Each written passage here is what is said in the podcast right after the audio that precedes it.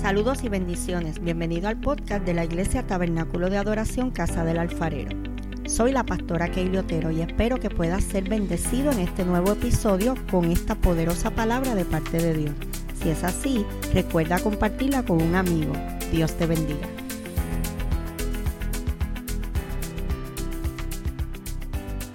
Una palabra de Pablo que está comparando a dos hombres. Dice, por la transgresión de un hombre vino el pecado, pero, pero por otro hombre vino la justicia, la salvación. Dice Pablo, vuelve y dice, por la, por la desobediencia de un hombre vino al hombre la muerte, pero por la obediencia de otro hombre vino la vida.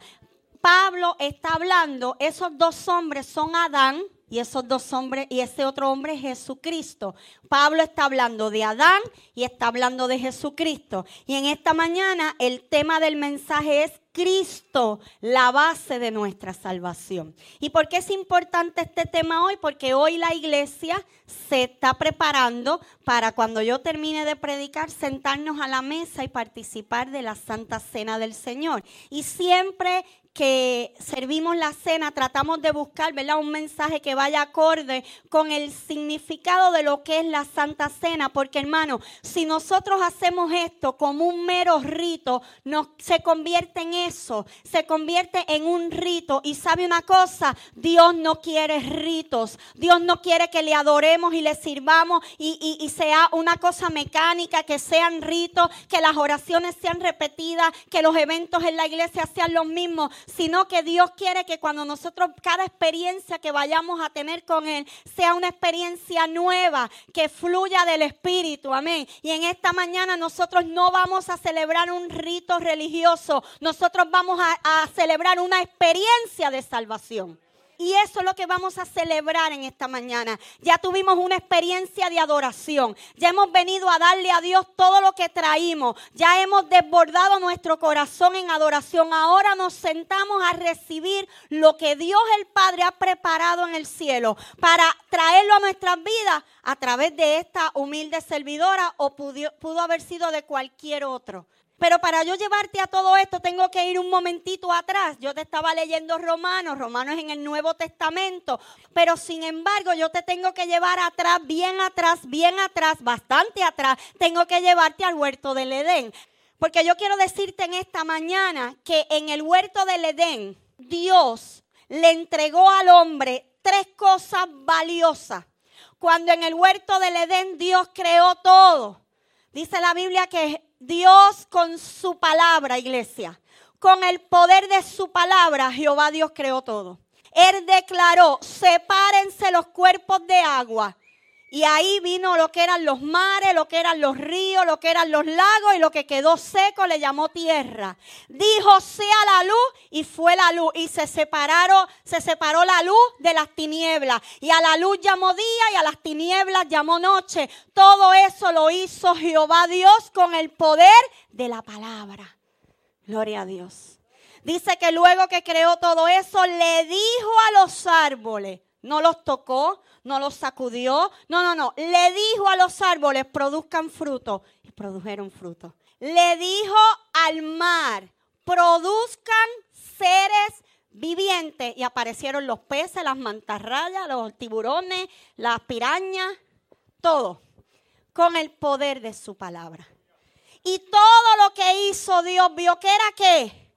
Dígalo iglesia, vio que era bueno en gran manera. Dice que el primer día hizo una cosa y vio Dios que era bueno. El segundo día creó otra cosa con el poder de la palabra, no con una varita mágica, no tocando, no soplando, no, no, no, con el poder de la palabra. Y vio que era bueno. Y el tercer día y el cuarto día y así todos los días. Pero dice la Biblia que al final de la creación, Dios dejó de declarar la palabra y agarró barro y del barro creó un muñeco, que era un simple muñeco de barro. Dice la Biblia que le sopló qué? Aliento de vida en la nariz. No fue con el poder de la palabra. ¿Qué te quiero decir con esto? Que Dios hizo toda la creación con, el, con su palabra, con su boca, pero al hombre se tomó el trabajo de crearlo con sus manos. No somos cualquier cosa, iglesia. ¿Sabe cómo nos llama la Biblia? Somos la corona de la creación.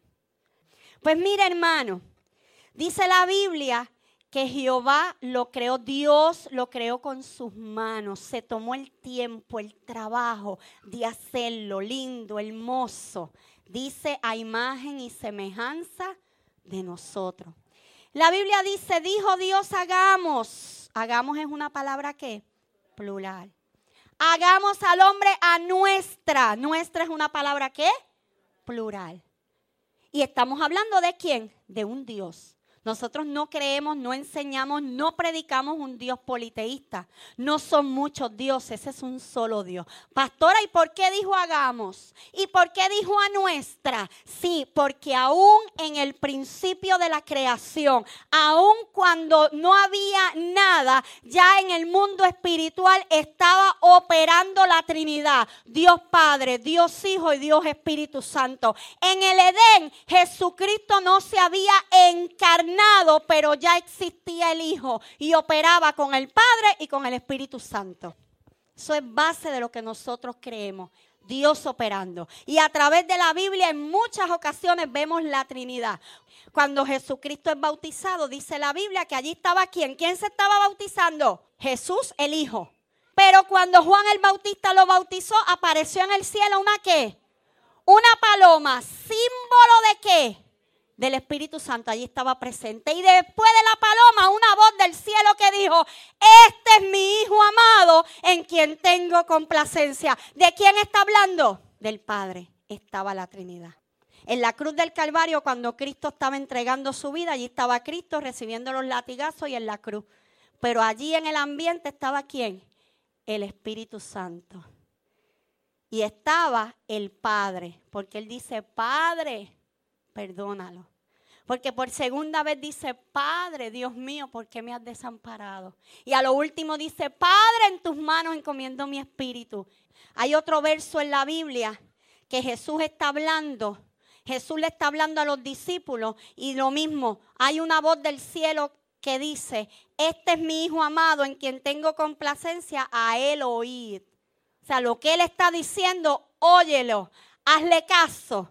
Amén. Es el evento aquel eh, en que en la transfiguración de Cristo, cuando Cristo Jesús llama a, a tres discípulos, a Juan, a Jacobo y a Pedro y se los lleva aparte y dice que se transfiguró frente a ellos y comenzó a hablarle. Y Pedro dijo, Padre, ¿qué? Hacemos una enramada, hacemos aquí un memorial, vamos a hacer tres, uno para ti, uno para Moisés y uno para Elías, porque cuando Jesús se transfiguró apareció en visión Elías y apareció Moisés. Y Pedro, que era así, ¿verdad? Pedro, que era impulsivo, dijo, vamos a hacer una enramada, vamos a hacer un monumento, vamos a hacer un memorial tres, uno para ti, uno para Moisés y uno para Elías. Y ahí el Padre dijo, este es mi Hijo amado, en quien tengo complacencia, a él oír. ¿Sabe por qué? El Padre estaba diciendo, los profetas estaban bien, eran los que yo usaba para hablar. Moisés es el que trajo la ley, pero este que está aquí es el que yo mandé a redención. Es el que yo mandé para que hubiera vida. Así que nada de enramada, a este es el que hay que oír a este es el que hay que seguir. Pues cuando el Padre Dios termina de crear al hombre y le sopla aliento de vida, ¿sabe qué le dio? Le dio voluntad, le dio deseo, le dio pensamiento. Le dio algo que llaman, que aunque no aparece en la Biblia, lo aceptamos. Le llamamos el libre albedrío. No es otra cosa que la voluntad de decidir nosotros tenemos la capacidad de decidir qué vamos a hacer, de razonar, pensamos, decidimos. Y todo eso nos lo dio Dios cuando nos sopló qué? Aliento de vida. Pero cuando nos dio todo eso, en el huerto del Edén, dice que luego de ver ese muñeco terminado con todo y aliento de vida, Dios lo miró y por primera vez encontró que algo no era bueno. Te dije que todo lo que creó decía Dios que era bueno, pero por primera vez Dios el Padre mira y dice, esto no es bueno. ¿Sabe qué dijo? No es bueno que el hombre esté solo. Pero mire, creó que la mujer. ¿De dónde? Del costado, del, del, costado de Adán. Y ya cuando tenía hombre y mujer allí creado, Dios le dio unas instrucciones y le entregó unas cosas a Adán en el huerto del Edén. Mire lo que le entregó Dios a Adán. Lo primero que Dios le entregó al hombre en el huerto del Edén, le dio comunión con Dios. Mire, Génesis 2.7 dice, entonces Jehová Dios formó al hombre del polvo de la tierra y sopló en su nariz aliento de vida y fue el hombre un ser viviente. Y al darle aliento de vida, lo hizo para que viviera que en comunión con Dios. Le sopló de su espíritu, le sopló de su propio aliento. Por eso nosotros somos seres espirituales. Por eso tenemos alma, espíritu y cuerpo. Y nuestra parte espiritual siempre va a buscar algo. Siempre va a, a, a, veces la gente dice, yo me siento vacío tengo todo, tengo el mejor trabajo, tengo dinero, tengo riqueza, tengo la mejor esposa, tengo hijos ejemplares, vivo en una urbanización exclusiva, mis padres son excelentes, nunca me maltrataron, nunca, pero tengo un vacío dentro de mí. ¿Sabe cómo se llama ese vacío? Ese vacío se llama Cristo. Ese vacío es que tu área espiritual está clamando, como dice la Biblia, Abba Padre, necesito un Padre, necesito algo que solo viene de arriba es el área espiritual. Y el hombre siempre va a buscar con qué llenarla. Y hoy en día, con toda la globalización que hay, con todo y lo que se habla de Cristo, con todas las emisoras, los radios, las iglesias, pero sin embargo la gente sigue estando vacía. ¿Qué pasará, iglesia? Tal vez hemos dejado de predicar al que llena el vacío por predicar otras cosas que realmente no llenan. Porque la dogma no llena al hombre. En la ropa que me pongo, eso no llena al hombre. Si me pinto el pelo, me lo dejo de pintar, eso no llena al hombre. Si los apóstoles son buenos, son del diablo, eso no me llena. Si el danzar es bueno o es malo, eso no me llena. Lo que me llena es Cristo. Cristo. Iglesia, la gente necesita de Cristo. Iglesia, por eso la gente anda adorando cosas que se inventan. Por eso la gente anda haciendo sectas, buscando grupos, porque hay un área espiritual que queremos llenar porque fuimos creados para tener comunión con Dios, con un ser que superior a nosotros. Comunión. En el huerto del Edén nos fue dado comunión. Diga conmigo, comunión. Lo segundo que nos fue dado, eternidad. Génesis 2, 16 y 17 dice, y mandó Jehová Dios al hombre diciendo, de todo árbol del huerto podrás comer, mas del árbol de la ciencia del bien y del mal no comerás, porque el día que de él comieres, ciertamente morirás. Quiere decir que antes del árbol el hombre era qué? Eterno. Dios nos había dado la eternidad. Fuimos creados para tener una vida eternal con nuestro Padre. Eso nos fue entregado en el Edén. Y Jehová Dios le dijo, de todos los árboles que hay aquí tú vas a comer, menos del árbol que este árbol del bien y del mal no comerás, porque el día que comas de él, ciertamente morirás. Hasta ahora no, no, no hay muerte en ti, pero el día que comas de ese árbol vas a morir. Así que Dios nos entregó la eternidad. Comunión, eternidad. Y lo tercero que nos había dado Dios en el Edén era autoridad. Vaya conmigo a Génesis 1, 28 al 31. Mire lo que dice. Dice, y los bendijo Dios, bendijo al hombre y a la mujer y les dijo, fructificad y multiplicad. Llenen la tierra y sojuzgarla y señorearás en los peces del mar, en las aves del cielo y en todas las bestias que se mueven sobre la tierra. Dios le dio al hombre autoridad. Usted no ha visto cómo el ser humano es capaz de coger un elefante y domarlo y ponerlo en un circo a brincar en una pata con un gorrito. ¿Quién es más fuerte, el hombre o el elefante? El elefante. Sin embargo, el hombre se le trepa encima Eso es autoridad. Dios nos dio hombre, la autoridad sobre las bestias, sobre los árboles. El hombre tiene la autoridad de cosechar los frutos, de arrancarlos, de comerlos. El hombre tiene hoy día la autoridad de mezclar una fruta con la otra y sacar una fruta nueva. ¿Lo sabían? ¿Sabían que el hombre tiene hoy en día, hoy en día el hombre cruza un animal con otro y hace una nueva especie de animal? ¿Lo sabían? Repita conmigo. En el huerto del Edén Dios entregó comunión, eternidad y autoridad. Pero todas esas cosas tenían que una sola regla. Tenían una sola restricción. Muy bien. ¿Cuál era esa? La obediencia. Yo te he dado todo, te he dado comunión, te he dado eternidad, te he dado autoridad. Todos los árboles que están aquí puedes comer. De todos los animales que tú ves le vas a poner nombre. Le dio autoridad. Tú los vas a llamar por su nombre.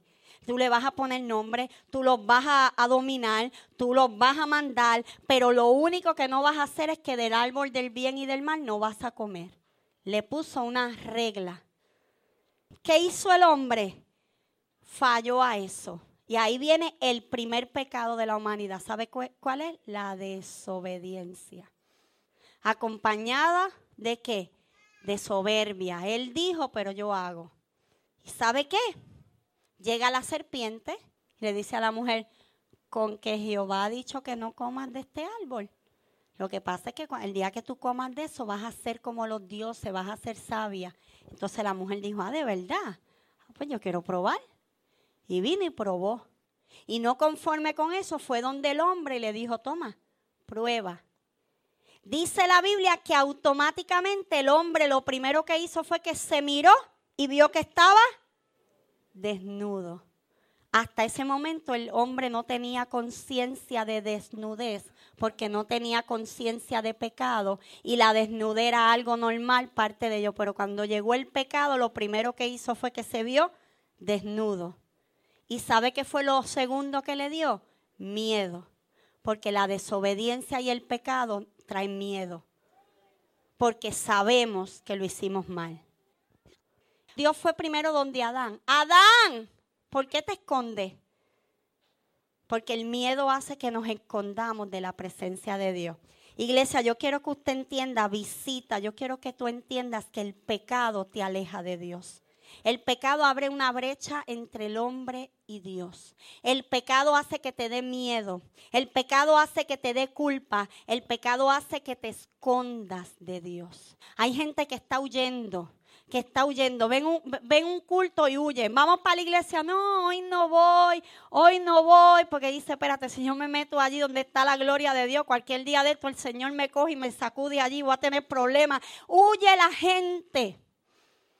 Y Adán se fue a esconder. Y entonces Jehová le dijo a Adán, ¿por qué te escondes? Y entonces Adán le dijo, la mujer que me diste por esposa me engañó. Ese fue el primero. Le echó la culpa a quién? A Eva. No fui yo, no fui yo, yo soy un santo. Fue que ella me trajo y ella, me obligó. Entonces cuando Jehová Dios va donde Eva, Eva, ¿qué pasó? La serpiente que pusiste en el huerto me engañó. ¿Vieron? Consecuencias del pecado.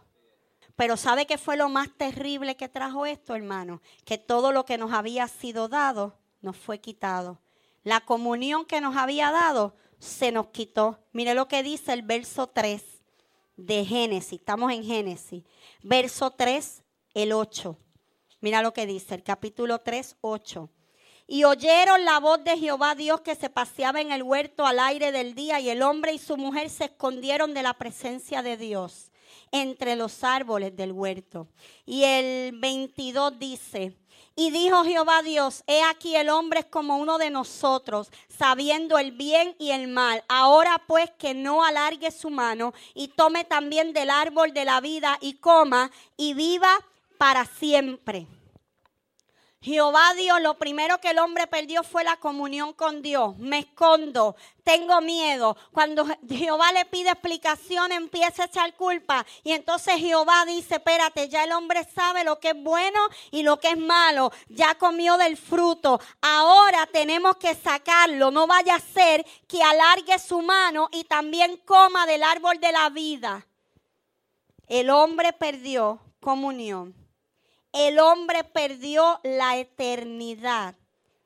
Ahí el pecado trae qué? Trae muerte.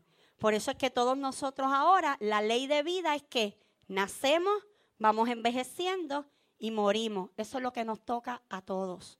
Pero ¿sabe una cosa?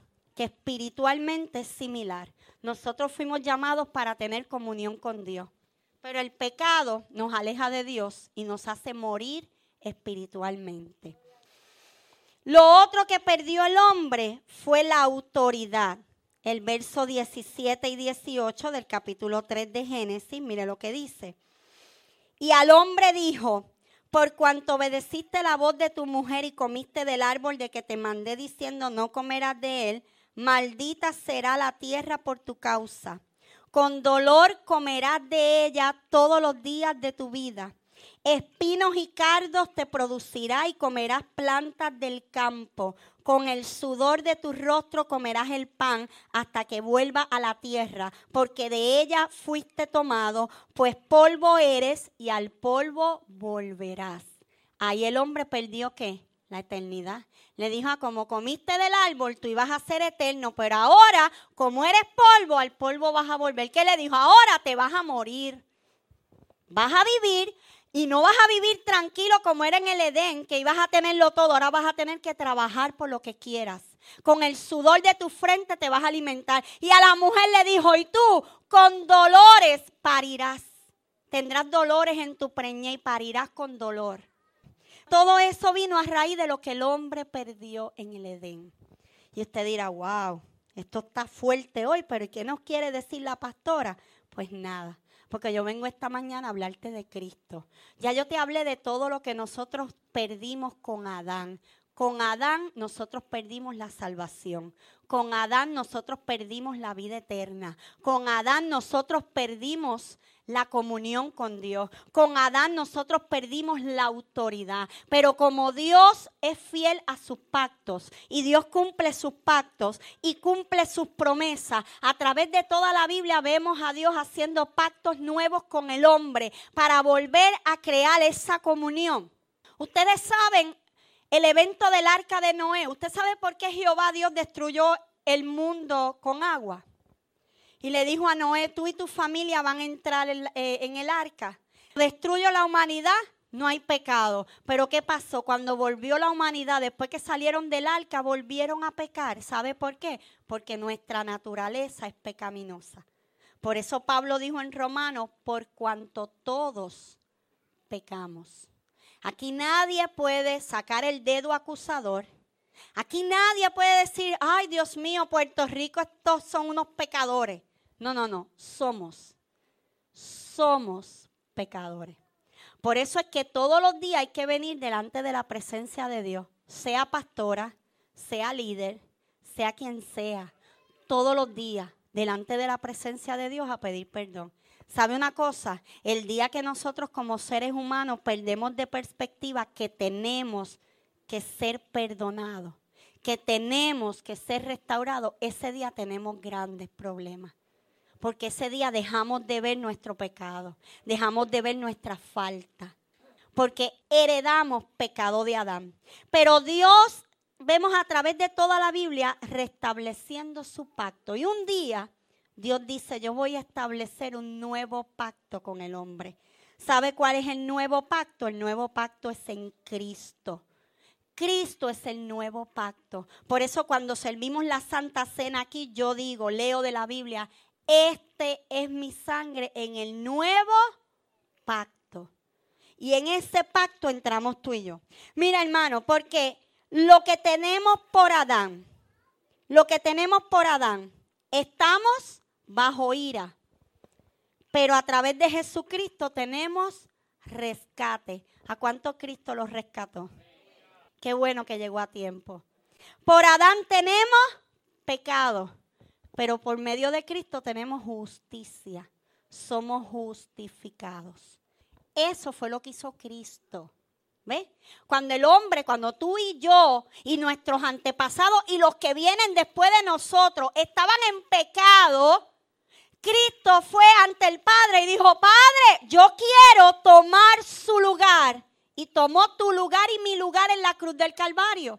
Por eso la Biblia dice que Él llevó en la cruz del Calvario, llevó mis pecados. Y no solo mis pecados, llevó mis enfermedades, llevó mis dolencias. Eso fue lo que Cristo hizo. Cristo es uno que toma el lugar del otro, que pagó la culpa que era tuya, que era mía. A través de Adán tenemos muerte, pero a través de Cristo tenemos que vida eterna. ¿Sabes una cosa, iglesia? Cristo nos devolvió la eternidad. ¿Sabe por qué? Porque este cuerpo va a morir. Algún día moriremos. Pero el alma, el alma es eterna. Y el alma va o para el cielo o para el infierno. Yo no te puedo decir otra cosa. Aquí no hay un medio. Aquí no hay un ala medio, aquí no hay una salita de espera. No, no, no. Aquí el alma para el cielo para el infierno. Y eso es eternidad. Porque es que mucho nos gusta cuidar este cuerpo. Pero el alma, el alma es la que hay que cuidar, hermano. Porque por Adán tuvimos muerte, pero a través de Cristo tenemos vida eterna. Gloria a Dios. A través de Adán tuvimos separación de Dios. Adán nos separó de Dios, pero Cristo nos reconcilió con Dios nos da una nueva relación con Dios. A través de Adán tenemos desobediencia, pero a través de Cristo tenemos obediencia. ¿Qué nos enseñó Adán a ser desobediente? Ah, que no coma de qué yo voy a comer. Sin embargo, Cristo nos enseñó obediencia. Dice la Biblia que Él se hizo que se humilló hasta lo sumo en obediencia. Obediencia. Amén. Nos enseñó a ser obediente. A través de Adán tenemos juicio. Lo que vimos aquí, un juicio. Pero a través de Cristo tenemos absolución. Absuelto. No me acuerdo de tu pecado. No permitas que el enemigo te recuerde. Mira, sabe una cosa. El enemigo sabe que está derrotado. ¿Sabe quién lo derrotó? Cristo en la cruz del Calvario. Porque cuando Satanás tentó a Jesús en el desierto y estuvo ahí. Y mira, hermano, y, en el momento de la cruz, Satanás, cuando vio que murió y lo metieron allá en la tumba, dijo, aquí fue, se acabó este. Ahora sí es verdad, se acabó la redención del hombre. Pero al tercer día Cristo resucitó. Y cuando resucitó, eso fue lo que dice la Biblia. ¿Dónde está muerte tu aguijón? ¿Dónde, oh sepulcro, tu victoria? Que no pudiste retener al Cristo de la gloria. Cuando Cristo resucitó de, entre los muertos, venció la muerte, venció al enemigo. El diablo, perdona que te lo diga así, está derrotado. Y como está derrotado, Él está tratando de engañar tu vida, está tratando de molestarte, pero ya Cristo pagó tus culpas. No dejes que el enemigo te culpe por cosas que ya Cristo te perdonó. Porque el enemigo es un acusador. Pero tú hiciste, pero tú eres, pero tú esto. Y usted le dice, perdóname, yo era. Era porque ya Cristo me perdonó. Y dice que todos los pecados me son perdonados. Todos. A través de Adán teníamos ley. Por Cristo tenemos gracias. Iglesia, la cruz fue el medio para reconciliar al hombre con Dios. El pecado abrió una brecha, un hoyo entre Dios y el hombre. Cristo vino a abrir un puente, a reconciliar al hombre con Dios. Volvió a darnos comunión con el Padre. Gloria a Dios. En el libro de los Hechos, capítulo 4, versos 11 y 12 dice, este Jesús es la piedra reprobada por vosotros los edificadores, la cual ha venido a ser cabeza del ángulo.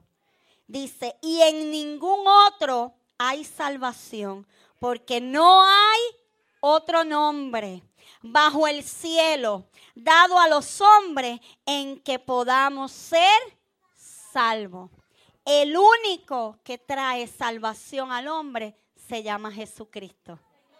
No hay una mediadora entre Dios y los hombres, un mediador, un abogado. ¿Sabe cuál es el abogado? El que te defiende en la corte. El que dice, no, señor juez, pero es que él hizo. No, no, eso no fue así. Trata de defenderlo. Jesucristo es el mediador. Es el que va ante el Padre y dice, Señor, perdónala. Hace poco nosotros salimos a un lugar y cuando llegamos a, a un parque para poder entrar estaban cobrando dos dólares la entrada. Y Raymond sacó un billete de cinco y le dijo al que estaba en la caseta, le dijo, toma, dos pesos míos y dos del carro que viene detrás. Y cuando Gloria se paró allí, el guardia le dijo, señora, pase, porque ya el carro que va adelante pagó el ticket. Yo no sé si tú entiendes en esta mañana. Quiere decir que el padre va a decir, tranquilo, ya hubo uno que pagó tu ticket, pagó tu sello, pagó tus culpas y ese se llama Cristo. Adelante, pasa, pasa, entra en el gozo de tu Señor. Eres salvo, eres redimido. Hubo uno que te redimió, que pagó tu culpa. Y en esta mañana nosotros vamos a tomar la cena del Señor. Y en el libro de Corintios capítulo 11, verso 23 al 26, dice, tomad, comed, este es mi cuerpo, que por vosotros fue partido. Luego dice, tomad la copa y bebed, esta es mi sangre Todas las veces que bebierais de este pan, que comieres de este pan y bebieras esta copa, la muerte del Señor anunciarás hasta que Él venga. Haced esto en memoria de mí. Iglesia, hoy vuelvo y te digo, esto no es un rito. Esto no es un rito religioso. Esto es un memorial. Hoy nosotros vamos a recordar que un día hubo uno que fue a la cruz del Calvario y pagó mis culpas. ¿Y usted sabe por qué Jesús le dijo eso a los discípulos? En la antigüedad, los judíos tenían unas costumbres. Eso está en el Antiguo Testamento. Y los judíos, una de las costumbres que tenían era que hacían una cena. Y el padre judío cogía tres pedazos de pan, tres. Uno era Abraham, el otro era Isaac y el otro era Jacob eran los patriarcas de Israel. Un pan representaba a Abraham, el otro a Isaac y el otro a Jacob. Y el padre tomaba el pan del medio, que era Isaac, y decía, por el sacrificio de Isaac, porque acuérdate que Abraham llevó a Isaac a sacrificarlo al monte, pero Jehová le dijo, no, no lo haga, pero el padre estaba dispuesto a sacrificarlo. Y ellos partían ese pan y recordaban ese momento. Entonces cuando Jesús se sienta con los discípulos que eran judíos, ellos no eran romanos, ellos no eran puertorriqueños, ellos eran judíos. Entonces Jesús le dijo, ok, este es el nuevo pacto en mi sangre. Aquel era el viejo pacto, este es el nuevo. Conmigo, cuando partas este pan, lo vas a hacer en memoria de mí. Y Jesús no le dijo, este pan es Isaac, como decían los padres judíos, no. Dijo, este pan es mi cuerpo, que por vosotros es partido. ¿Sabe lo que estaba diciendo Jesús? Esa cena fue antes de que lo apresaran. Fue antes de que lo cogieran, lo latigaran, le pusieran la corona de espina y lo llevaran a la cruz. Él estaba diciendo, en breve, pronto, en un par de días yo voy a ser partido en una cruz. Y esto que les estoy enseñando es mi cuerpo que lo voy a partir por ustedes. Luego le dio la copa, la copa de la liberación. El padre judío tenía una copa y decía a la familia, por las diez plagas de Egipto fuimos liberados de Egipto. Y la familia decía, fuimos libertados. Por la plaga de mosca fuimos libertados. Y la familia repetía, fuimos libertados. Por la plaga de la sangre, las aguas, fuimos, fuimos libertados. Y Jesús tomó la copa y dijo, esta copa es mi sangre. Esta copa no son las diez plagas. yo no los voy a liberar de Egipto. Yo los voy a libertar de la muerte eterna. Esta sangre, esta copa es mi sangre en el nuevo pacto. Dijo, todas las veces que comas este pan y bebas esta copa, dos cosas. Vas a recordar mi muerte. Y la segunda, lo vas a anunciar hasta que yo venga. Así que hay una promesa de que Cristo viene, regresa. Y hasta que Él regrese, la iglesia tiene que comer el pan, tiene que beber la copa en memoria. Bendiciones. Si este episodio ha sido de bendición para ti, compártelo para que otros puedan ser edificados. Te invito a que nos busquen en Facebook como Tabernáculo de Adoración Casa del Alfarero y te suscribas a nuestros podcasts en las diferentes plataformas. Y así no te perderás ninguno de nuestros episodios. Dios te bendiga.